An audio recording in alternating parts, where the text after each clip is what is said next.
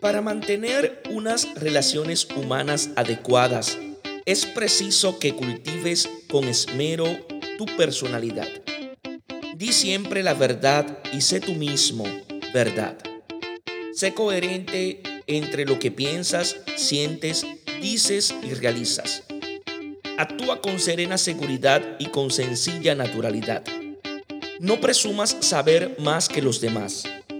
Adáptate a los otros pacientemente y cuídate de menospreciar o rechazar a quien tiene algún defecto o haya cometido un error.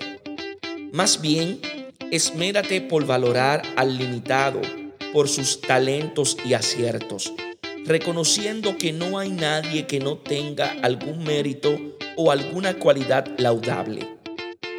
Cimenta tu personalidad sobre el amor.